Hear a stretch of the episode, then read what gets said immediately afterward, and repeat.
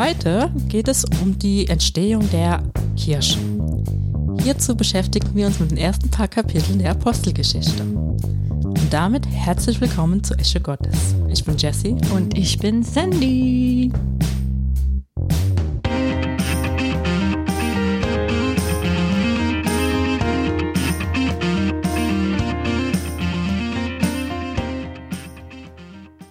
Hallo. Hey, hey, hey. Wir freuen uns auf eine neue, sehr interessante Folge. Die wird auch heute bestimmt nicht vorüber sein. Aber wie Jessie schon erwähnt hat, schauen wir uns heute mal ein bisschen die Entstehung der Kirche an. Genau. Und hierzu nutzen wir die Apostelgeschichte, da die quasi die Entstehung der Kirche schön wiedergibt. Das letzte Mal haben wir uns äh, das Neue Testament und die Aufteilung angeschaut. Wenn ihr euch noch daran erinnern könnt, haben ja gesagt, die ersten fünf Bücher im Neuen Testament umfasst geschichtliches Wissen. Die ersten vier, das ist, sind die Evangelien. Die geben das Leben Jesu wieder mhm. und enden quasi mit seinem Auftrag. Und damit beginnt auch dann das fünfte Buch, was die Entstehung der Kirche bringt. Die Geschichte der Apostel. Genau, die Apostel sind die Jünger Jesu. Theoretisch ist es ja die Geburt der Kirche bzw. der Gemeinde.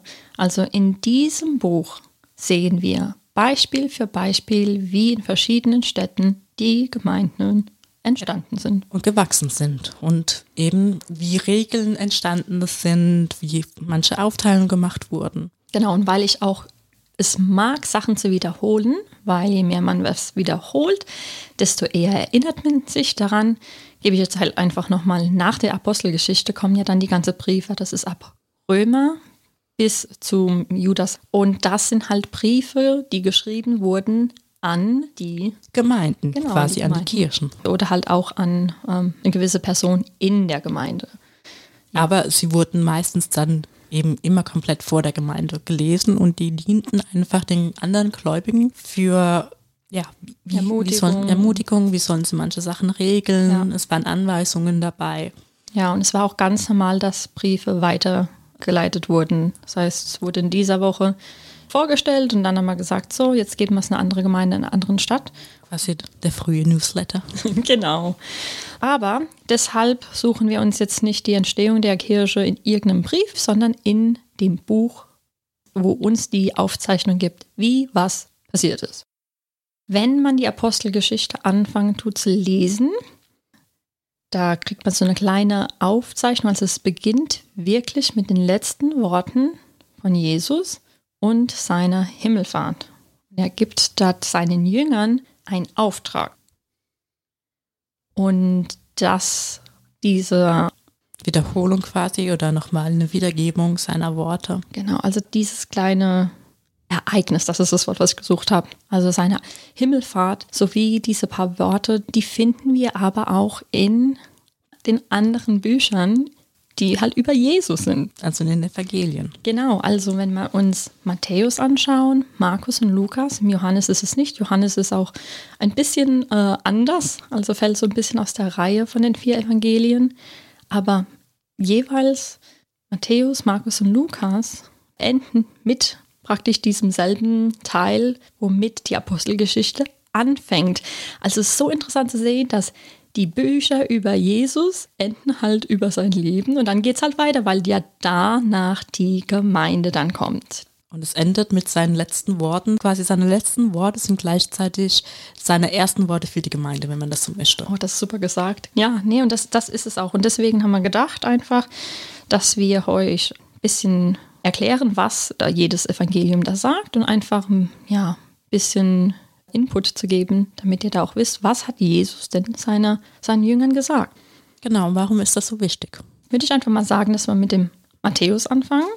Mhm. Der ist ja der zuerst genannte Matthäus 28. Da liest man schon, also es sind wirklich nur die letzten drei Verse circa. Da steht, und Jesus trat herzu, redete mit ihnen und sprach, mir ist gegeben alle Macht im Himmel und auf Erden. So geht nun hin. Also das ist der große Auftrag. So geht nun hin und macht zu Jüngern, das sagt er seinen Jüngern, macht zu Jüngern alle Völker. Und das ist, finde ich auch nochmal ganz wichtig, alle Völker. Er sagt nicht, geht hin zu den Juden und macht die Juden zu Jüngern, sondern alle Völker. Genau. Ach, wir, wir können jetzt schon vorgreifen, aber das haben die wahrscheinlich auch noch nicht so gewusst, dass das wirklich dann für das, alle. Das, ja. Genau, das kommt ja dann später in der so Apostelgeschichte an einem bestimmten Moment, wo ich glaube, Petrus die Offenbarung bekommt, dass eben wirklich alle gemeint sind. Genau. Er sagt, geht zu alle Völker und tauft sie auf den Namen des Vaters und des Sohnes und des Heiligen Geistes und lehrt sie alles halten, was ich euch befohlen habe. Also die Jünger wurden dazu beauftragt, andere Jünger zu machen und sie zu lehren. Das heißt, sie unterrichten in seinem Wort. Manchmal sagt man, man möchte einfach nur direkt von Gott hören. Gott wird schon zu mir sprechen. Ja, Gott spricht zu uns auch, aber es ist absolut biblisch, dass Gott den Mensch benutzt, um andere Menschen halt zu lehren und ja, zu ihm zu führen. Und Gott spricht auch gerne durch andere Menschen eben. Ja, und hoffentlich spricht auch Gott zu euch durch diesen Podcast. Yay. Und ähm, wir gehen dann gleich weiter zu Markus, aber ich wollte noch einen kleinen Hinweis machen. Matthäus 28, er sagt, er tauft sie auf den Namen des Vaters, Sohnes und Heiligen Geistes. Später kommen wir zur Apostelgeschichte, dann sehen wir auch, wie der Name angewandt wurde. So, dann vielleicht kannst du, Jesse, Markus 16 ab Vers 15, also 15 und 16, genau. vielleicht 17 noch lesen. Und zwar steht da, und er sprach zu ihnen, geht hin in alle Welt und verkündigt das Evangelium der alle ganzen Welt, Schöpfung. Alle Welt, wieder alle Völker. Wer glaubt und getauft wird, hier ist auch wieder mhm. Glauben und Taufe, der wird gerettet werden. Wer aber nicht glaubt, der wird verdammt werden. Diese Zeichen aber werden die begleiten, die gläubig geworden sind. In meinem Namen werden sie Dämonen austreiben. Sie werden in neuen Sprachen reden. Gott gibt Kraft, also Macht. Jesse hat das schön betont. Hier steht jetzt, wer glaubt und getauft wird. Das heißt, es langt nicht nur zu sagen, ich glaube aber, nein, man muss auch getauft sein. Es langt auch nicht zu sagen, ich wurde irgendwann mal getauft. Man muss auch den Glauben haben. Das geht Hand in Hand. Ich meine, wer lässt sich eigentlich schon taufen, wenn er nicht glaubt? Außer dass du keinen Einfluss auf diese ich wollte gerade sagen, außer, hattest. Genau, aus irgendeiner Tradition heraus. Ja, also wir möchten hier jetzt ganz schnell einwenden, weil wenn du jetzt vielleicht nicht getauft bist, kann es sein, dass du jetzt schon denkst, hm, warum, warum sagen sie das? Ganz wichtig, wir sagen ja, es geht nicht um das, was wir denken, wir wollen uns wirklich die Bibel anschauen und lasst die Bibel zu euch sprechen. Lasst das Wort Gottes zu euch sprechen. Und da steht es nun mal. Genau, wir könnten jetzt sagen, aber das hat jetzt in Matthäus nicht gestanden. Und in der letzten Folge haben wir ja genau dieses Problem angesprochen. Also oftmals sagen wir, aber in diesem Vers steht X und im anderen steht XY. Jetzt zum Beispiel hier steht ja nicht nur Glauben, sondern halt auch Taufe. Dass man dann sagt, ich, das ist eine Ergänzung.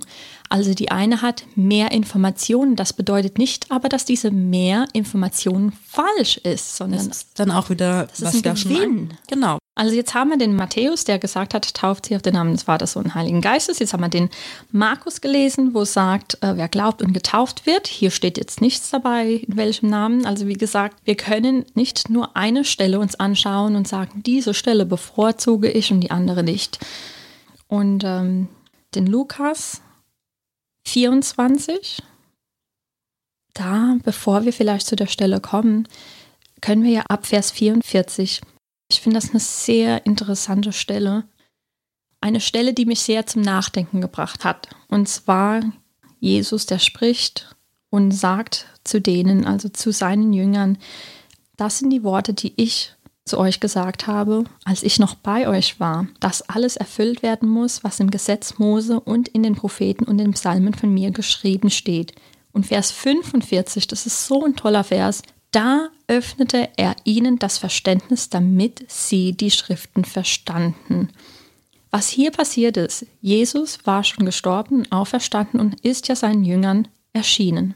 Und er sitzt jetzt mit denen hier das letzte Mal und sagt, das, was im Gesetz Mose, Prophet und im Psalmen, aka das, was im Alten Testament über mich geschrieben steht, das musste geschrieben werden, damit ich es erfüllen kann. Und hat ihnen dann das Verständnis eröffnet, damit die die Schriften verstanden. Die waren drei Jahre mit Jesus zusammen. Haben an ihn geglaubt, mhm, haben seine Werke gesehen und haben dennoch nicht ganz verstanden, wer er denn war. Erst als er ihnen die Offenbarung gibt, das ist das, was bedeutet. Verstand eröffnen bedeutet eine Offenbarung zu geben über die Schrift. Und das ist unser Ziel. Deswegen sagen wir, es ist eine Sache, von Jesus gehört zu haben und auch vielleicht schon eine Beziehung zu ihm zu haben. Und vielleicht merkst du, dass du irgendwo am Punkt bist oder sagst, ich weiß so viel über Jesus, aber irgendwie fehlt mir noch was. Und das ist diese Offenbarung, die er dir geben will, wer er denn wirklich ist und was er für uns gemacht hat. Das ist einfach, ja, oh, so toll. Ja. Am ja. liebsten wären wir dabei, wenn ihr diese Offenbarung bekommt. Wie gesagt, das ist so eins von meinen Schriften, wo ich gemerkt habe, wow, ja, ich muss mal meinen Stolz ablegen. Vielleicht weiß ich doch nicht alles über Jesus. Vielleicht ist da doch mehr. Also ich weiß jetzt nicht, wie es euch geht, aber mir geht es so jedes Mal, wenn ich die Bibel lese, fällt mir irgendwas Neues auf. Und das ist Gott eben ist so. so. Ja. Gut, aber jetzt gehen wir ein paar Verse weiter, ab 50 dann. Was? Also das, da geht es jetzt über die Himmelfahrt Jesu.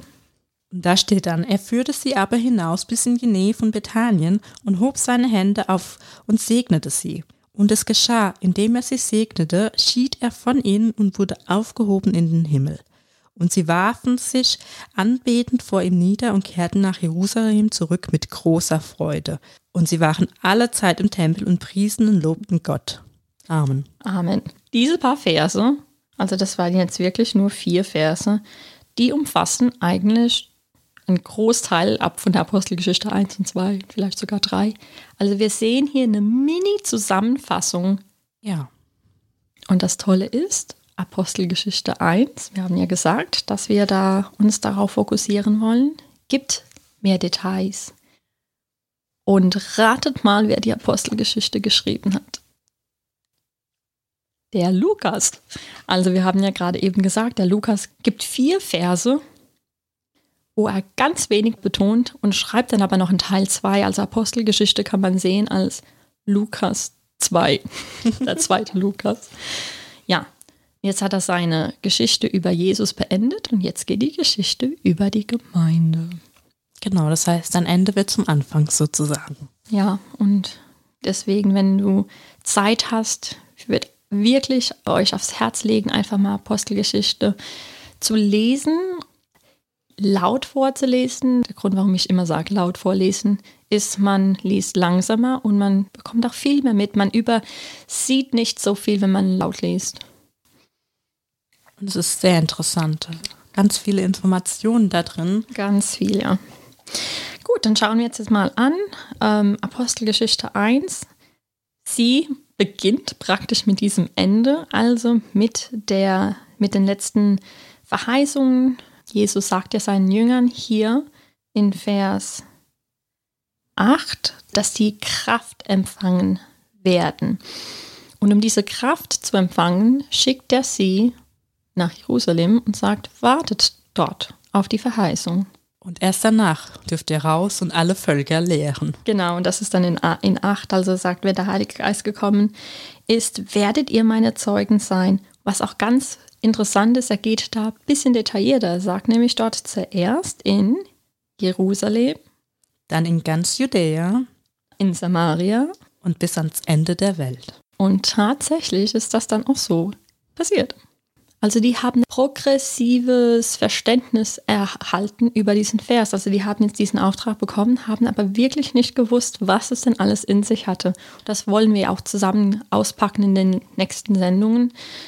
Und auch, was vielleicht auch wichtig ist, ist, die sind nicht kopflos losgerannt. So, Jesus ist hoch in den Himmel und dann alles sind die vier Himmelsrichtungen losgerannt und äh, wer ist der Erste irgendwo und bildet eine Gemeinde, sondern die haben, wie hier auch steht, Sie waren erst in Jerusalem, dann haben sie die Verheißung bekommen mhm. und dann wurden sie davon geleitet. Ja. Das heißt, es war nicht planlos, es war von Anfang bis Ende geplant. Ja, und der Heilige Geist hatte sie auch immer, hatte sie wirklich da geleitet und auch es gab auch Zeiten, wo sie wohin wollten, wo der Heilige Geist gesagt hat, nein, jetzt noch nicht. Und, und was ich so toll finde an der Apostelgeschichte ist dieser Hunger ja. und diese Freude für Gott. Der einen, wo sie sich freuen, dass sie gefangen genommen wurden und für Gott einstehen durften. Das ist, ich finde das faszinierend. Es ist beängstigend, ja, weil man, man liest so diese Geschichten über Verfolgung. Es scheint alles so fern zu sein, aber tatsächlich gibt es heute in unserem Jahr leider Brüder und Schwestern in Ländern, wo Christentum verboten ist, die genau das heute noch durchmachen wegen Jesus und wegen dem Glauben. Das passiert noch heute. Also, also nicht wegen, sondern für.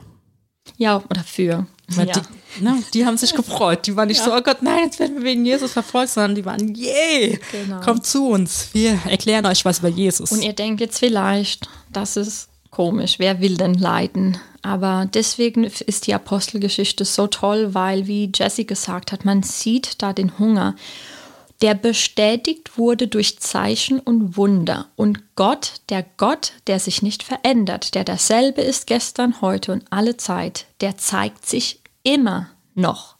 Der tut immer noch Wunder vollbringen. Er spricht immer noch zu uns heute. Wir müssen nur zuhören. Das ist so ein großes Problem in der heutigen Zeit. Ja. Innehalten und zuhören. Mhm. Einfach, weil man ständig mit irgendwas beschallt wird. Wir leben in einer sehr lauten Welt beschäftigten Welt. Ja, unser Terminplaner ist immer voll. Und es ist fast verhöhnt, wenn man sich mal Zeit für sich nimmt. Gut, dann gehen wir jetzt nochmal zurück zur Apostelgeschichte 1. Da sind nämlich ein paar Highlights oder Details drin, die ihr vielleicht noch nie gehört habt oder die euch vielleicht auch nicht bewusst waren. Zum Beispiel, als sie zurückgingen, es waren ja seine Jünger, aber da waren sie nicht die Einzigsten, die in diesem Raum dort gebetet hatten, als sie auf das Versprechen warteten. Nein, sondern es war auch Maria, seine Mutter, also Jesus Mutter war mit dabei mhm. und noch andere Frauen. Auch Geschwister von Jesus waren dabei. Und insgesamt waren 120 Personen. 120 Personen. Also nicht nur die Jünger. Und nicht nur Männer. Und jetzt der Grund, warum betonen wir das so? Weil das wird überlesen. Man hört leider, dass, dass Gott sich zeigt, dass das damals war und dass das nicht mehr für uns heute ist. Was nicht stimmt. Es stimmt einfach nicht. Denn es, es steht ja auch in der Bibel, suchet mich und ihr werdet mich finden. Absolut. Und ich denke mal, wenn ihr ja hier also die Sendung euch anhört, habt ihr ja einen gewissen Hunger in euch oder ein gewisses Interesse. Und vielleicht stellt ihr euch auch die Frage, gibt es da mehr? Zu sehen, dass das nicht nur für die Jünger war, sondern von Anfang an mhm. für mehr gedacht war. Und das genau. ist auch wieder so was, was man sich einfach auf der Zunge zergehen lassen muss. Ne? Es war nicht nur, dass er gesagt hat, geht raus und verkündet es allen Leuten, sondern direkt schon, wenn er die Verheißung bringt, bringt er sie mehreren. Mhm. Also er macht von Anfang an, zeigt er, dass er für alle da ist. Dass er mehr ist und mehr gibt, wie was wir uns mit unserem menschlichen Verstand vorstellen können. Das sieht man auch in der Apostelgeschichte, finde ich ganz gut, auch so diese Barmherzigkeit und dieses Vergeben, was für uns oft nur einfach so ein Wort ist und viele nicht verstehen, also die Tragweite auch nicht verstehen können. Und ich finde, das sieht man sehr gut, wenn Stephanus gesteinigt wird, wie er da anstatt verbittert und gut, es ist die Bibel, aber trotzdem könnte er eher einen Fluch aussprechen mhm. oder sonstiges. Stattdessen bittet er nochmal um die Erlösung für die. Ja. Dass ihnen vergeben wird. Das heißt, er hat ihnen schon vergeben, während sie tun, was sie tun. Mhm. Und bittet vor Gott, dass es ihnen nicht angelastet wird. Und das ist einfach, ich finde, das ist so mindblowing. Ich weiß nicht warum, aber dieses Wort gefällt mir. einfach das zu sehen. Mhm. Die Charakteristiken der ersten Gemeinde. Wir müssen uns wirklich die Frage stellen, wie nah sind wir diesen Charakteristiken? Genau, und viele sagen immer, ah, damals war eine andere Zeit, aber man darf nicht vergessen, wie Sandy schon gesagt hat, damals wurden die verfolgt. Mhm. Einfach nur quasi, du hast das Wort Jesus nur gedacht und schon war die Polizei da, wenn man das mal in die heutige Zeit bringen will. Und die hatten die römische Besatzung, die haben die Leute als, äh, vor allen Dingen die Christen, weil es ihnen danach war, als Fackeln benutzt. Ja, also ja, was, was Folter betrifft, da sind wir heute gesehen. Ja, aber was jetzt so mhm. Sodom Gomorra-mäßig ähm, das Leben angeht, wir haben eine andere Technologie wie damals, ja. aber ansonsten Die Bibel sagt, es gibt nichts Neues unter der Sonne. Genau. Die, also Sünde hat schon immer gegeben. Manchmal war der Ausmaß vielleicht mehr, manchmal vielleicht weniger, beziehungsweise. Aber ich glaube, in der Zeit war es ungefähr genauso viel wie bei uns heute, nur andere, ja, andere Medien. Natürlich ja, und, und es waren ja auch verschiedene Kulturen. Du hast ja das Römische und dann hast du ja noch das Griechische. Also ja. Aber ich finde, das passt gerade so. Wir sind auch gerade dabei, so eine Welt zu werden. Und mhm. damals war das quasi so eine Welt. Ja, ja. Passt irgendwie. Ja. Ei, gut, jetzt sind wir gut abgekommen, aber wir ziehen jetzt auch gleich weiter. Will auch nur noch kurz anmerken, dass auch in dieser Zeit, es waren übrigens zehn Tage, die die gebetet haben, bis der Heilige Geist fiel. Also 40 Tage hat sich ja Jesus gezeigt, dann hat er sie geschickt und dann haben sie nochmal 10 Tage gebetet, bis der Heilige Geist dann kam. In der Zeit mussten sie aber auch noch einen zwölften Mann wählen, weil der Judas, der hat sich ja das Leben genommen, also das war ja der, der Jesus verraten hatte. Ich wollte gerade sagen, ersetzt der, werden. Genau, er fiel raus. Genau, also das ist in dieser Zeit auch passiert. Und dann plötzlich, jetzt sind wir bei Apostelgeschichte 2, ganz wichtiger Kapitel, weil hier tatsächlich jetzt diese Gemeinde entsteht. Sie wird geboren. Und es beginnt mit der Verheißung, die sich erfüllt. Genau. In diesem Raum mit 120 Leuten drin. Ja, und wir lesen diese ersten vier, weil die sehr viel besagen. Fangen wir einfach an, von 1 bis 4. Und als der Tag der Pfingsten sich erfüllte, waren sie alle einmütig beisammen. Einmütig. Das heißt in einer Einheit. Und es entstand plötzlich vom Himmel her ein Brausen wie von einem daherfahrenden gewaltigen Wind und erfüllte das ganze Haus, in dem sie saßen. Und es erschienen ihnen Zungen wie von Feuer, die sich zerteilten und sich auf jeden von ihnen setzten. Und sie wurden alle vom Heiligen Geist erfüllt und fingen an, in anderen Sprachen zu reden, wie der Geist es ihnen auszusprechen gab. Manchmal heißt es auch in anderen Zungen, und sie reden das, wie der Geist es ihnen auszusprechen gab. Jetzt das Besondere ist, es steht direkt im ersten Vers, dass es am Pfingsttag war. Und Pfingsten war halt einfach 50 Tage nach dem Passafest. Aber an diesem Tag war es, das war ein ganz normaler, sag ich jetzt mal, Tag, der für die Juden sehr wichtig war.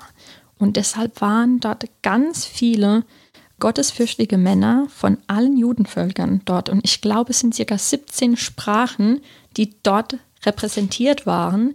Und das Wichtigste oder das Tolle ist, alle diese Männer hörten, wie diese 120 Personen in ihren Sprachen Gott verherrlicht hatten und also einfach in diese Sprachen gesprochen haben. Und was vielleicht wichtig ist, nicht, die haben, die 120 haben nicht ähm, alle dieselbe. Dieselbe Sprache gesprochen und jeder Einzelne hat seine Sprache rausgehört, mhm. sondern jeder Einzelne hat eine Sprache von diesen 17 Sprachen gesprochen. Mhm. Also von mindestens 17. Also das ist das, was jetzt hier erwähnt wird. Da wird äh, in den Versen 9 bis 11, könnt ihr selbst lesen, wie viele Sprachen dort waren. Und die wussten, dass, die, dass das ungelehrte Menschen waren.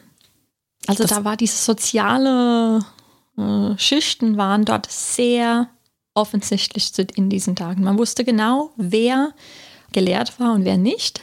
Und man muss auch dazu sagen, nur weil du gelehrt warst, hieß das nicht, dass du alle 17 Sprachen kannst oder genau die eine Sprache, die derjenige dann das in dem Moment auch sprach. Das ist genau. auch nochmal wichtig. Ja.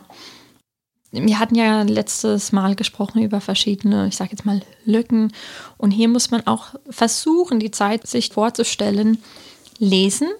Nicht jeder konnte lesen also Schule zu gehen, das, also so wie jetzt, dass jeder irgendwie Zugriff hat auf Wissen, das war ganz und gar nicht so und dieser Zeit. Vor allen Dingen gerade so was ähm, Sachen aus der Bibel, damals waren es ja die Schriften eben, hatten eigentlich nur die Pharisäer und die Leviten Zugang zu. Also ja, die Pharisäer, die Schriftgelehrten. Genau, das heißt, ähm, so ein normaler Mensch, so wie du und ich, wir hätten gar nicht den Zugriff dazu. Und das war auch nochmal so besonders. Also die Bibel war da sehr äh, wie sagt man halt, karg. Also die war nicht so verteilt, wie sie jetzt ist. So wie wir jetzt Zugriff haben, so war es ganz und gar nicht. Ja, zumal. Und so blieb es eigentlich die ganze Zeit bis vor kurzem. Wenn man sich, wenn man sich bis zum Buchdruck eigentlich. Ja, und, und dann und selbst danach. Und noch. selbst danach, ja. Es fällt uns manchmal schwer nachzuvollziehen. Genau, weil es für uns selbstverständlich ist, aber. Ja. Und das, deswegen, genau das ist der Grund, warum wir heutzutage vielleicht auch so viele verschiedene Glaubensrichtungen haben im Vergleich zu damals. Damals hatten nur gewisse Leute die Schrift und heute hat jeder Zugriff und jetzt kann sich ja jeder eine Meinung. Also es hat alles einen Vor- und Nachteil in dem Sinn. Und man muss dazu sagen, auch damals schon, wo nur wenige Zugriff darauf hatten, haben sich schon falsche Lehren rausgebildet. Ach, das definitiv. Und das, die meisten konnten das ja dann nicht nachvollziehen, oh, ist das jetzt richtig oder nicht. Einfach, ja. Genau. Gut. Also wir sehen jetzt, was an diesem wundervollen Tag passiert ist. Äh, nächste Folge wird ganz interessant sein. Also diese gottesfürchtige Männer und die Pharisäer, die haben gehört, wie die alle in Zungen gesprochen haben oder in anderen Sprachen gesprochen haben. Und dadurch ist halt eine, ja, ist praktisch eine Frage ähm, entstanden und darauf wollen wir dann in der nächsten Sendung eingehen. Genau, euch die Antwort darauf geben. Ihr könnt natürlich schon vorher lesen, was passiert ist. Wir ermutigen euch dazu. Und ja, wir freuen uns, wenn wir euch bei der nächsten Folge wieder dabei haben. Tschüss. Ciao.